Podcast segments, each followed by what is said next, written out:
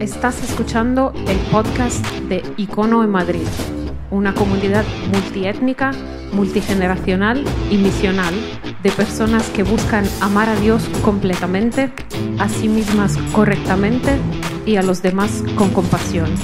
Este es el mensaje del domingo pasado. Muy bien, es un honor estar aquí, de verdad, me encanta, es mi momento favorito de la semana y espero que estemos alegres, animados, me encanta veros a todos, algunos de vuelta de vacaciones, ya vamos volviendo, nos vamos viendo más, aún falta mucha gente que está por ahí dando vueltas, pero uh, de verdad me encanta que vamos a hacerlo y abrir las Biblias juntos. Si tienes tu Biblia, abre en Lucas capítulo 11, Voy, vamos a ver solo tres versículos o cuatro versículos ahí, depende del tiempo que nos dé. Pero eso es lo que pasamos a hacer ahora. Uh, para los que nos conocemos, me llamo Joel y soy pastor aquí en Icono.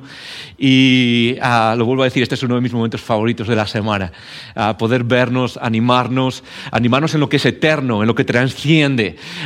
y de alguna manera transformar, no solo para tener información y saber cosas, sino para ser distintos. poco a poco, a veces en nuestra forma, pero para ser distintos. Y eso es lo que quiero que hagamos ahora. Estamos en esto que llamamos veraneo misceláneo y ya se va terminando y es uh, una serie que no es serie. Normalmente cuando paramos los domingos juntos para abrir las escrituras y explorar estas verdades que queremos que transforman nuestras vidas, uh, lo hacemos por series. Y dentro de nada empezaremos una serie, una serie nueva y Uh, es una serie especial, es una serie distinta, es una serie basada en preguntas.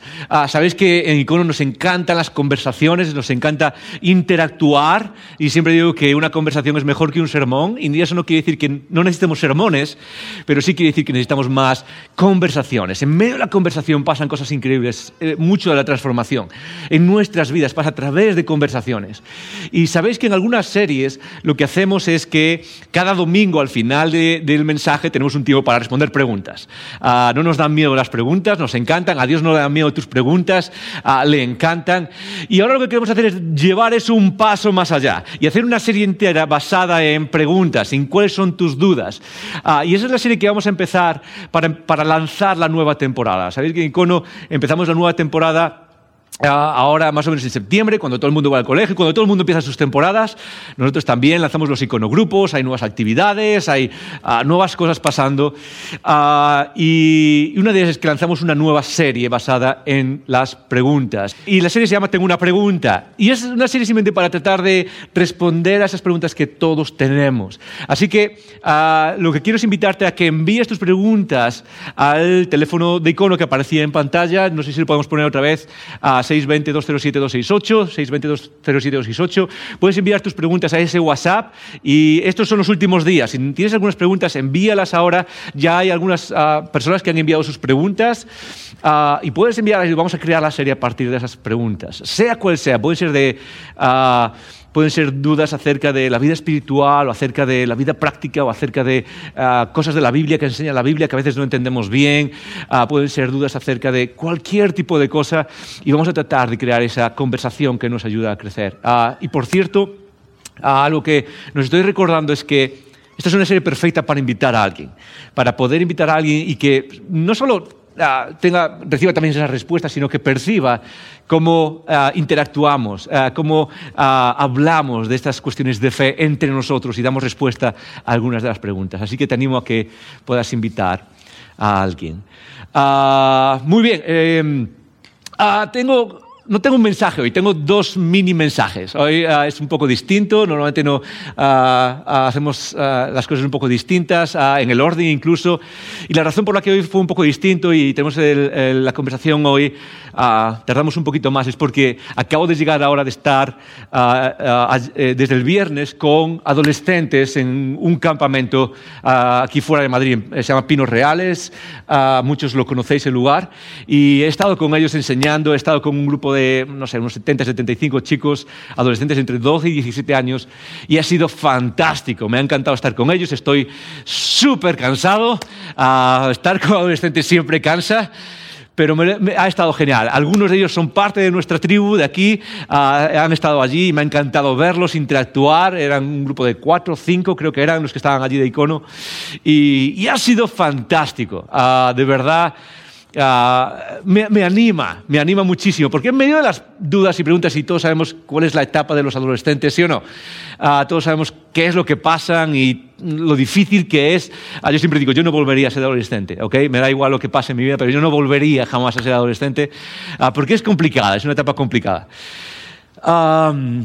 Pero me anima muchísimo, me animó muchísimo estar con ellos. Ah, y parte de lo que quiero compartir contigo es algo que venía eh, pensando y, que me ha cargado muchísimo en esto y tiene que ver con quiénes somos como iglesia.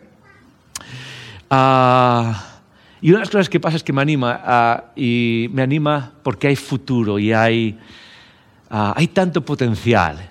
Pero este es el otro lado ah, de lo que saco después de pasar tiempo con ellos y vernos a nosotros y pensar en quiénes somos y en lo que quiero animarnos. Y es, quizás el mensaje que me venía a la mente es este, es icono es tiempo de servir. Es el momento de servir, dar, de pasar a la acción. Ah, sea cual sea tu situación, ah, una de las cosas que venía, y he hablado con algunos de los líderes y ah, hablo con un montón de gente, y hay tanto que hacer en el nombre de Jesús en este mundo, tanto, tanto, tanto, que es eh, el momento de, de poner lo que Dios ha puesto en nosotros y ponerlo para, para beneficio de otros, para beneficio de otros. Una de las primeras promesas que se hace en la Biblia es te bendeciré. Y es una de las promesas, primeras eh, promesas que Dios hace y se la hace al Padre de la fe, ¿sí o no? A Abraham. Seguramente aunque no sigas a Jesús, aquí, aunque no conozcas a Jesús, te suena ese nombre, Abraham, el Padre de la fe. Es el Padre de la fe de tres religiones mundiales, eh, en el judaísmo, incluso en el islam y en el cristianismo. Es, eh, la persona que, ah, recibe el mensaje de Dios y ah, recibe una de esas primeras promesas, te quiero bendecir. Ese es nuestro Dios. Nuestro Dios es un Dios que busca bendecir tu vida. Dios podría ser cualquier cosa. De hecho, cuando el ser humano se inventa a Dios, se inventa a dioses de todos tipos, dioses que manipulan, dioses que, ah, ah, que juegan con el ser humano, dioses que tratan de sacar cosas del ser humano. Cuando Jesús viene y cuando Dios se revela, ah, sobre todo en Cristo Jesús, pero en las escrituras enteras, Dios es un Dios que quiere bendecir, que quiere dar constantemente. ¿Has pensado en eso una vez? Que Dios es un Dios que quiere guiarte en una vida de virtud y una vida de bendición. Que quiere, que quiere para ti lo mejor como quiere un padre. Pero esto es lo interesante, es, lo, es una de las cosas que a veces nos olvidamos de, de, de cómo vivir la vida y qué significa recibir la bendición de Dios. Porque cuando Dios le hace esa promesa a Abraham, que nos la hace a ti y a mí también, cuando nos mira y nos dice, quiero algo para ti, y tú y yo descubrimos esa vida y decimos, wow, no sabía que existía algo así. No sabía que, que la existencia, la vida al final era mucho más que lo que vivimos y que hay un Dios que me ama, y hay un Dios que quiere lo mejor para mí, y hay un Dios que se revela y dice, quiero bendecirte. Y esto es lo interesante, algo que se repite en las escrituras constantemente, el mismo tema, una y otra vez. Dios le dice a Abraham, te bendeciré para que seas de bendición. ¿Has pensado alguna vez en eso? Te bendeciré todo lo que tienes. Te quiero darte, quiero que prosperes en la vida y esa prosperidad alcanza muchas dimensiones, muchos niveles de nuestra vida, nivel emocional, nivel espiritual, nivel psicológico, nivel material, nivel relacional. Quiero que vivas una vida completa o en todas sus dimensiones. Quiero que sigas adelante, quiero amarte y que sepas que la vida es algo que puedes disfrutar en Cristo y que puedes vivir de una manera completa disfrutar de tener paz, disfrutar de, lograr cosas y de, no sé, de moverte hacia adelante como todos soñamos. Ah, quiero bendecirte para que seas de bendición a otros. Y una y otra vez, Dios repite lo mismo, el mismo mensaje. Yo quiero bendecir tu vida. Pero quiero bendecir tu vida de una manera en la que tú luego puedas bendecir a otros, experimentar lo mismo que yo hago contigo, tú lo haces con otros ahora. Y veo el mundo ahí fuera y veo a estos chicos, un grupo de y hablamos y, tratamos de motivarlos y de animarles y de guiarles. Y me doy cuenta que si, somos iglesia, si vamos a ser iglesia, o a lo que me gustaría motivarte pastoralmente, a lo que quiero motivarnos, es a convertirnos en la clase de personas que quieren recibir la bendición de Dios. Y quizás estás aquí porque estás buscando esa bendición y porque estás diciendo, Dios, aquí estoy, necesito de ti, necesito tu ayuda. Todos estamos ahí. Pero quizás el reto también es, necesito de ti. Ahora quizás Dios te está diciendo, sí, ves ahora y haz lo mismo con otras personas. Porque sinceramente muchos estamos aquí, necesitamos de Dios, pero estoy más convencido que estadísticamente más de los que estamos aquí tenemos la oportunidad ya de bendecir a otros, de servir y de hacerlo sin esperar nada a cambio, sin, sin dar. Y no me refiero solo aquí de decir, ok, ah, apúntate a un equipo y sé parte de un equipo y sirve aquí dentro. No me refiero a eso, me refiero a pasar a la acción, sea donde sea que Dios te llame, porque hay tanto. Hay una oración que Dios nos dijo que hiciésemos, Jesús, nuestro Maestro, nos, nos dijo que hiciésemos una oración específica. No hay muchas cosas que Jesús nos dijo que pidiésemos, pero hay una que nos dijo que pidiésemos y sigue siendo, creo, la misma oración fundamental para la iglesia después de dos mil años. Un día Jesús estaba con sus discípulos y estaba enseñando y había un montón de gente, eh, montón de gente, estaba viendo un montón de gente que venían hacia Él, venía hacia Él. Y Jesús dice esta frase que es, no, se usa mucho este lenguaje ahí fuera, pero es un lenguaje que quizás conoces, ya te suena. Jesús dijo, ¿sabes qué? La, mies es mucha y los obreros pocos. Rogad al Señor de la mies que envíe obreros a su mies. La mies es el campo, que es lo que se refiere. Eso, no usamos esa palabra, pero se refiere a eso. La mies es el campo, hay, hay trabajo, hay demasiada oscuridad en un mundo que necesita luz. Hay un mundo oscuro, un mundo que retuerce, pervierte, destruye, un mundo que, que nos deja rotos. Y hay pequeñas luces que llevar ahí fuera para, para llevar luz a este mundo. Y Jesús dijo, ah, ah, es, es enorme y la gente que está dispuesta a decir, yo voy, yo voy, lo poco, lo, lo, que sea, pero yo quiero ir, yo no me quedo sentado. Y no sé, pensaba en eso en este fin de semana al ver adolescentes, porque, porque es lo mismo ahí fuera, un mundo donde los adolescentes reciben confusión, reciben, los jóvenes reciben de todos sitios, tortazo tras tortazo, por todos lados, y los adultos igual. Y pienso en nosotros y digo, es, icono, no es el momento de quedarnos sentados. Yo no sé cuál es tu situación. Y hay, déjame decírtelo, si estás aquí viéndonos, visitando o haciéndote preguntas acerca de Jesús, hay un tiempo para llegar, investigar y sentarse, ¿sí? Y tomárselo con calma y decir, estoy dándole vueltas a las cosas. Ay, existe ese tiempo y espero que este sea el lugar donde te sientas cómodo en hacer eso, en explorar, en buscar, en restaurar. Hay, hay un tiempo para eso. También hay un tiempo para levantarse del asiento y autosacrificarse por el mundo que está ahí fuera. Autosacrificarse por esa misión por la que Jesús nos dijo, ora por eso. Porque hay demasiadas cosas. Y creo y esto quizás no es el mensaje de ánimo que estabas esperando hoy, pero creo que uno de los males que nos toca a nosotros vivir como cristianos es que estamos demasiado cómodos. No, esto no es de nadie en particular, es simplemente mi visión y me miro a mí mismo y digo, creo que a veces estamos demasiado cómodos y no estamos buscando eso que Dios pone delante de nosotros. Yo te digo que si vieses la cara, la cara de estos chavales y cómo se mueven, y las preguntas que tienen y, lo, lo, que puede hacer, es increíble lo que uno puede hacer y cómo puede afectar la vida de otro. Y se lo dije a ellos. Le dije, vivimos en un mundo con tremendo potencial. ¿Has pensado en eso? Vivimos en un mundo con tremendo potencial ordenadores cuánticos, o no sé cómo se llama, computadoras cuánticos. Aquí los, ingenieros en sistemas, aquí, eh, no sé, hay de todo ahí fuera. Dentro de nada Elon Musk nos estará llevando a Marte. ¡Uh, qué guay! Qué, ¿Verdad que sí? Tremendo potencial hay. Nada se compara a lo que tú puedes hacer por otro ser humano para mejorar su vida. Nada. Nada. De hecho, déjame decirte algo, esto es muy teológico, esto son unas cosas profundas que Jesús nos enseñó.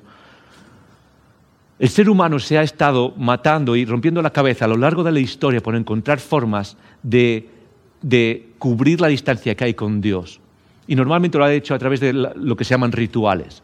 Normalmente lo hemos hecho a través de, ok, piedras, levantar piedras en un sitio y luego es a sacrificar animales y luego es a buscar otras cosas. Y hoy en día en ciertas uh, denominaciones y, y, y uh, movimientos cristianos aún se hace, tienes que hacer esto, tienes que, tienes que ir al altar o tienes que orar de cierta manera a cierto lugar, porque eso media tu relación con Dios. ¿Quieres crecer espiritualmente?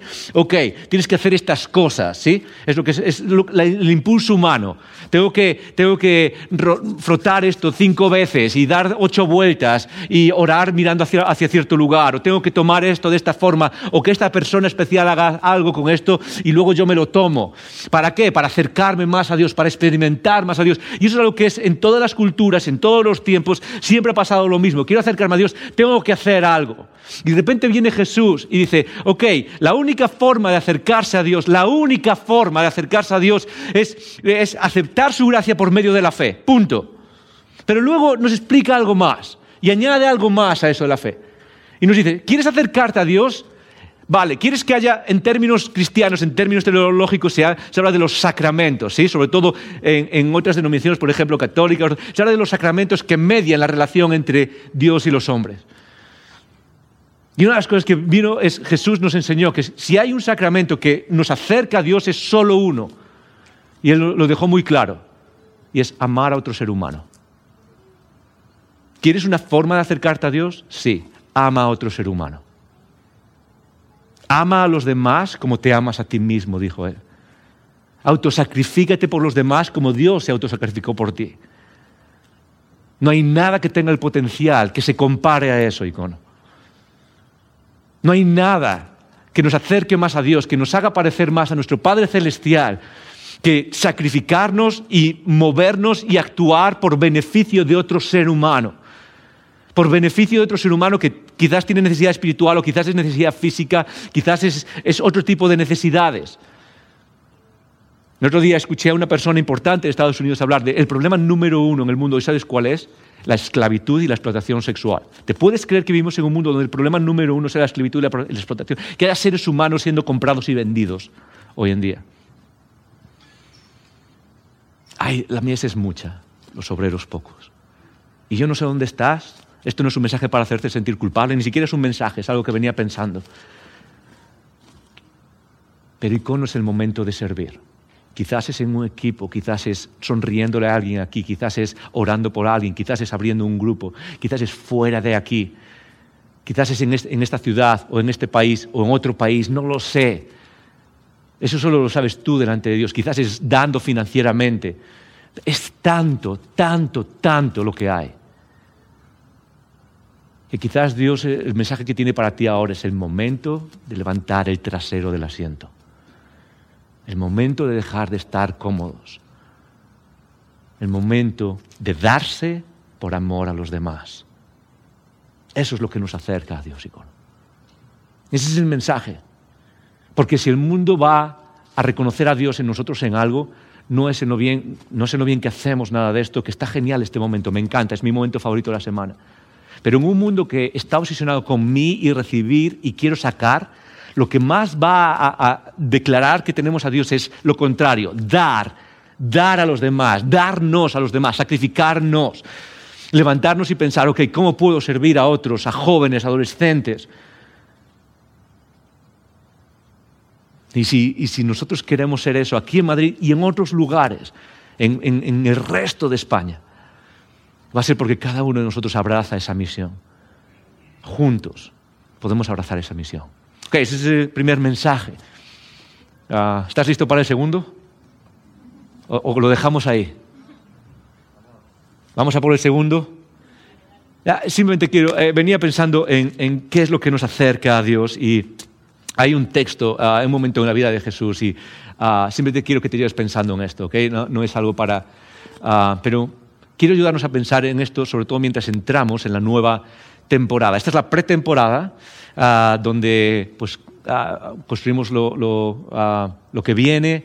Y, por cierto, hablando de pretemporada, empezamos los iconogrupos y ya puedes apuntarte en los grupos y son una parte increíble, importantísima de nuestra vida espiritual y nuestro desarrollo espiritual. Pero quería aprovechar la oportunidad para mencionar que tenemos un nuevo coordinador de grupos.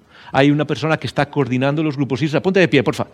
Eso es. Tenemos a Isra aquí. Eso, le damos un aplauso. Eso es, Isra. Muy bien, muy bien. Gracias, Isra. ¿No sabes dónde te has metido? No, es broma. Uh... y lo, quiero que simplemente lo conozcáis. Isra es una persona increíble. Ha estado sirviendo en Icono desde, desde hace mucho, mucho tiempo. Uh, y Ah, si tienes interés en saber más, él va a estar fuera después. Puedes hablar con él, hacerle preguntas y puedes hablar con él. Ah, si quieres saber un poco más qué es o cómo puedes apuntarte o qué significa el apuntarse a un grupo, qué implica, ah, habla con él y no, de, no esa oportunidad porque empezamos ahora, todos los grupos empiezan nuevos.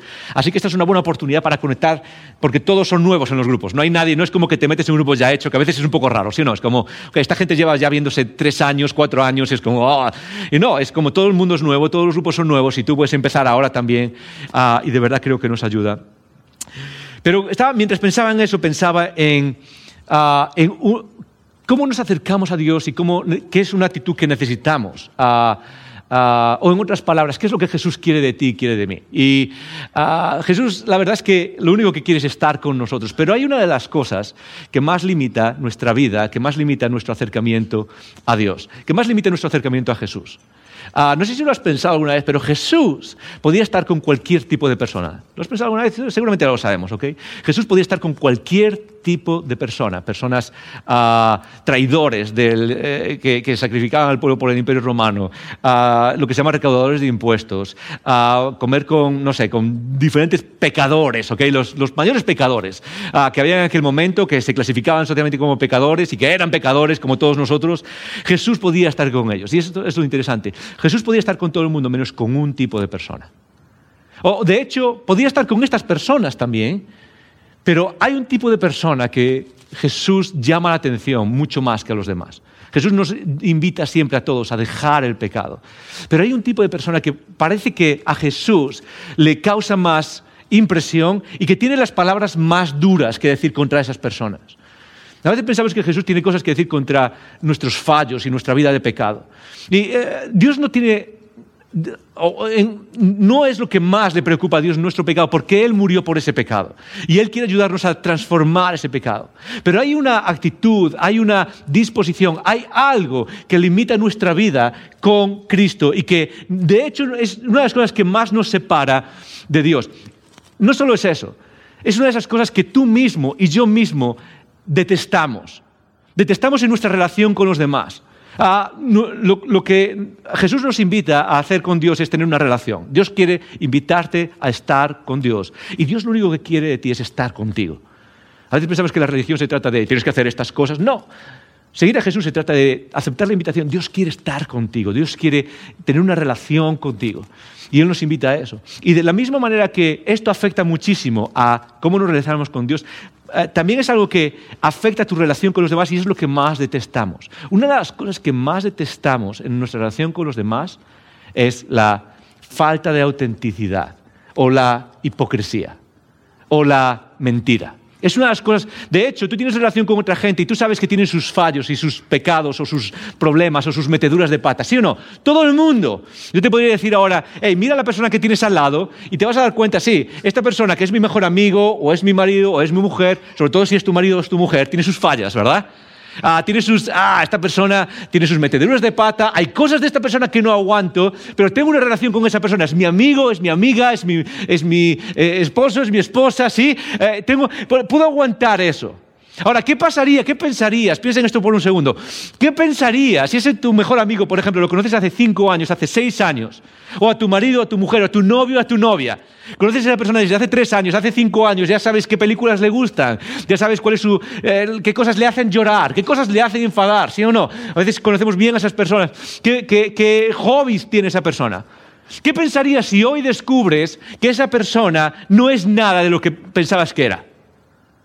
Que es una persona que se presenta de una manera, pero que realmente por dentro era otra persona. ¿Cómo te sentirías? ¿Traicionado? ¿Traicionada? ¿Sí? ¿Podrías seguir teniendo una relación con esa persona? Si de repente es una persona que, no, es que, eh, no sé, mi mejor amigo se llama Juan. No, en realidad no se llama Juan, se llama Arturo. y, y, es una persona que, que, no sé, y todo es distinto acerca de esa persona. De repente te, sentirías traicionado, te sentirías traicionada. Es imposible tener una relación con esa persona cuando, cuando lo, que, lo que vivimos por fuera es distinto a, lo que, a quienes somos por dentro. Jesús nos invita a pensar en eso de la misma manera. Jesús podía... Ah, Jesús eh, se relacionaba con cualquier tipo de falla y con cualquier tipo de persona. Porque al final Él muere por nosotros para guiarnos a transformar eso. Pero hay una cosa que Jesús ataca y lo ataca porque es lo que más separa nuestra oportunidad de relacionarnos con Dios y es la hipocresía. La hipocresía es la diferencia de lo que presentamos o la diferencia de lo que vemos, por, lo que hay por fuera nuestra apariencia y quiénes somos por dentro de verdad. Y una de las cosas que más necesitamos hacer para acercarnos a Dios es la autenticidad de no escondernos por dentro ni delante de Dios. Y tú puedes preguntar, ¿cómo podemos escondernos delante de Dios? Delante de Dios no puede esconderse nadie, pero es una actitud humana esconderse, por, esconderse de Dios o tratar de esconderse de Dios. Hay una, imagen interesante. En Génesis capítulo 1, capítulo 2 y capítulo 3 se narra la creación del ser humano y se narra la caída del ser humano. El ser humano desobedece a Dios y es la caída del ser humano. Se provoca la separación del ser humano. Y esto es lo interesante. ¿Qué es lo primero que hace el ser humano cuando se separa de Dios? Lo primero que hace el ser humano es cubrirse. Es cubrirse. ¿Alguna vez has pensado en eso? Que lo primero que hace el ser humano es cubrirse de Dios, es apartarse de Dios y es cubrirse a sí mismo. En, otras palabras, lo que hace es tratar de esconderse de Dios. Y eso es lo que muchas veces hacemos nosotros, incluso de manera inconsciente. Eh, nos, relacionamos con Dios tratando de escondernos, de poner una apariencia delante de Dios. Y creo que hay un, problema de habituación ahí. Ah, porque con los demás a nuestro alrededor vivimos, lo querramos o no, la mayoría de nosotros vivimos con una conciencia de que por dentro somos alguien, pero proyectamos solo lo que queremos proyectar a los demás. ¿sí? Somos expertos en, en manejo de imagen con los demás. Incluso las personas más abiertas o las personas más sinceras, siempre estamos pensando en cómo nos proyectamos a los demás qué clase de imagen queremos que los demás reciban de nosotros. Ah, presentamos ciertas cosas y sabemos que por dentro hay ciertas cosas que no dejamos que todo el mundo vea. Y, lo hacemos tan a menudo y de manera tan natural que creo que a veces proyectamos eso con Dios y nos escondemos de Dios, nos distanciamos de Dios y escondemos de Dios y a veces es como, ah, nos separamos de Dios. ¿Por qué? Porque en realidad somos hipócritas. Jesús en Lucas capítulo 11, versículo 37 dice, luego que hubo hablado, le rogó a un fariseo, ¿okay? todos conocemos a los fariseos, los fariseos son, son expertos, son personas, son como muchos de nosotros, que han vivido en el, la religión, no en el cristianismo, pero en la religión mucho tiempo, se conocen todos los textos de la Biblia, tienen todo el lenguaje y obedecen perfectamente y saben qué hacer, en qué momento y saben cuándo hacerlo. Y le rogó a un fariseo que comiese con él, y entrando Jesús en la casa, se sentó a la mesa. Entró con él y se sentó a su mesa. El fariseo, cuando lo vio, se extrañó de que no se hubiese levantado antes de comer. Esa es una de las normas que tenían los fariseos. De hecho, no es una norma en las escrituras, no está en ningún sitio. Pero los fariseos querían ir tan, tan lejos con su afán de hacer cosas y de, y de mostrar que, que, que, son perfectos y que hacen cosas increíbles por Dios, que habían añadido ciertas normas y ciertas leyes y ciertos rituales, y uno de ellos era ese, el lavarse. No hay nada de malo en lavarse. Pero cuando vio a Jesús que no lo hacía, le, echó, le, le, le uh, extrañó. Y versículo 39 dice, pero el Señor le dijo, ahora bien, vosotros los fariseos limpiáis lo de fuera, y esto es la enseñanza de hoy, vosotros los fariseos limpiáis lo de fuera del vaso y del plato, pero por dentro estáis llenos de rapacidad y de maldad. Todos podemos ver lo que está diciendo Jesús aquí.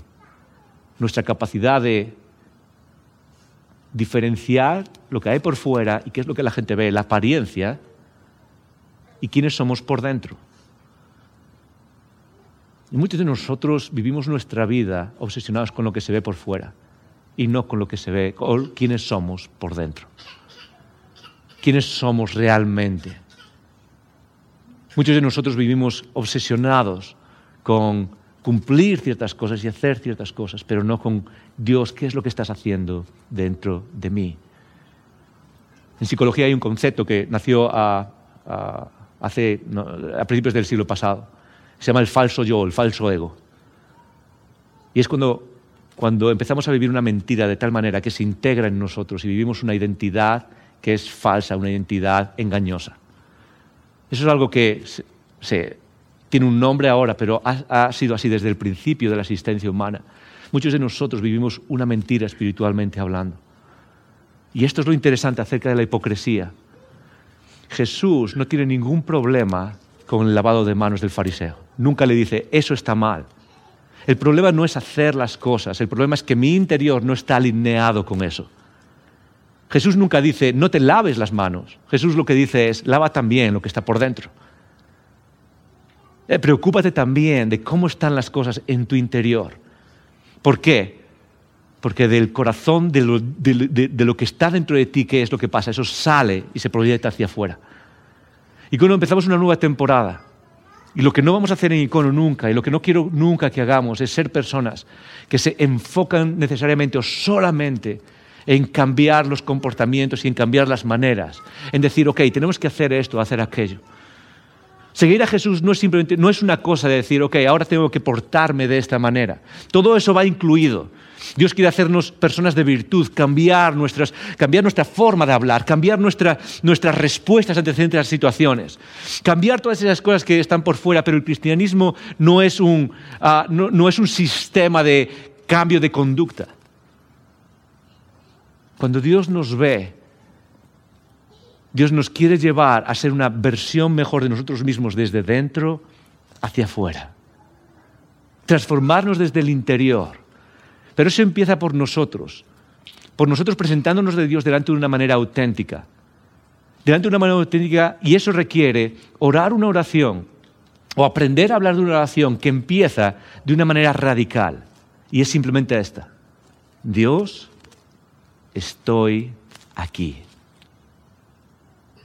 Dios, estoy aquí. No dejes que me esconda de ti. No dejes que juegue contigo a tratar de esconderme de ti. Estoy aquí. Eso es empezar una vida auténtica con el Señor. Eso es dejar la hipocresía a un lado. Y con eso es a lo que quiero que vayamos a medida que empezamos esta nueva temporada. Y empezamos a, juntarnos y a hablar y a crecer juntos y a motivarnos, como dicen las escrituras, unos a otros y a hablarnos unos a otros y a tratar de crecer juntos en esto que se llama el camino de Jesús. Una de las cosas que necesitamos es descubrirnos, sacarnos la careta. No para tener autenticidad en el sentido del mundo hoy en día, es como esa, esa expresión que todo el mundo tiene que ser auténtico, ¿sí o no? Y hay que tener cuidado con esa expresión, la idea de ser auténticos y ser reales, porque muchas veces hablamos hoy, hoy tienes que ser auténtico, pero recuerda esto, una persona puede ser auténtica y estar auténticamente equivocada. Yo puedo ser súper auténtico y venir aquí y decir, soy auténtico, sí, soy sincero delante de vosotros, soy un auténtico ladrón de bancos. ¿Sí? O soy una persona auténtica, sí, yo uso a las personas a mi alrededor y eh, soy auténtico. No se trata de eso. Pero si vamos a presentarnos delante de Dios, si vamos a dejar que Él nos, transforme, tenemos que eh, hacer eso desde dentro y entrar delante de, eh, de, la presencia de Dios diciendo, Dios, estoy aquí, no dejes que me esconda de ti. No dejes que juegue la hipocresía delante de ti. Transforma de desde dentro hacia afuera. Transforma quién soy. Y dejar de decir una de esas, las frases quizás más dañinas que hay en la existencia humana. Yo soy así. Yo soy así. Esto es lo que soy. Oramos. Vamos a orar esas dos oraciones hoy. Señor, envía obreros a tu mies.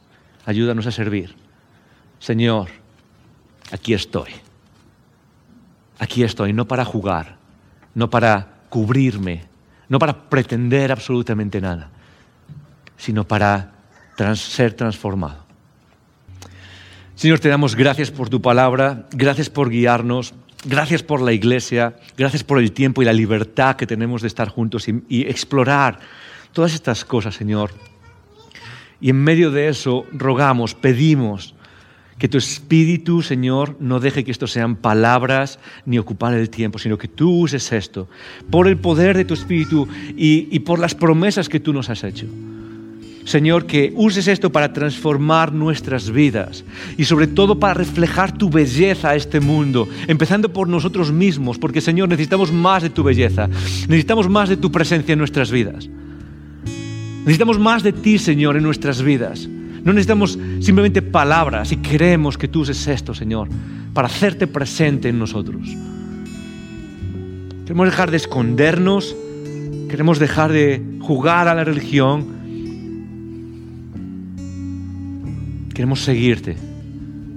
Queremos seguirte, Señor. Y Padre, en el nombre de Jesús te pedimos, envía personas, obreros, constructores y trabajadores a tu mundo, a tu campo, a tu mies. Envíanos, Señor. Envíanos. Señor, quizás hay aquí en esta sala personas que necesitan sentarse y procesar y explorar. Pero quizás hay personas en esta sala que necesitan levantarse y remangarse luchar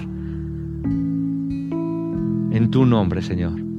Yo quiero pedirte que envíes obreros, Señor, que nos muevas, que nos muevas en el nombre de Jesús y por el beneficio de la humanidad. Que nos muevas en el nombre de Jesús y en beneficio de nuestros amigos, de nuestros vecinos, de nuestros compañeros de trabajo. Que nos muevas en el nombre de Jesús en beneficio de los jóvenes y de las próximas generaciones que aún no conocemos. Que nos muevas en el nombre de Jesús en beneficio de las personas mayores que experimentan soledad en este mundo.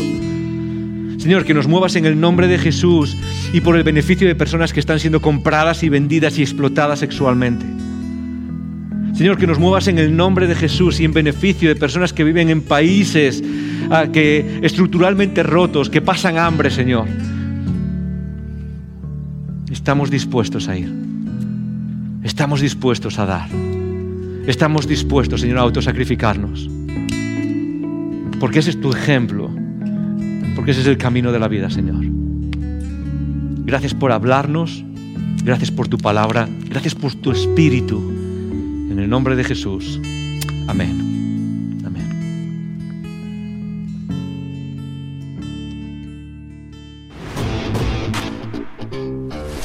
Gracias por escuchar estos recursos. Esperamos que te haya retado y motivado a vivir arriba, adentro y afuera. Recuerda que para conversar sobre estas ideas puedes participar en un icono grupo. Pásate por nuestra página web y encuentra más información icono.online.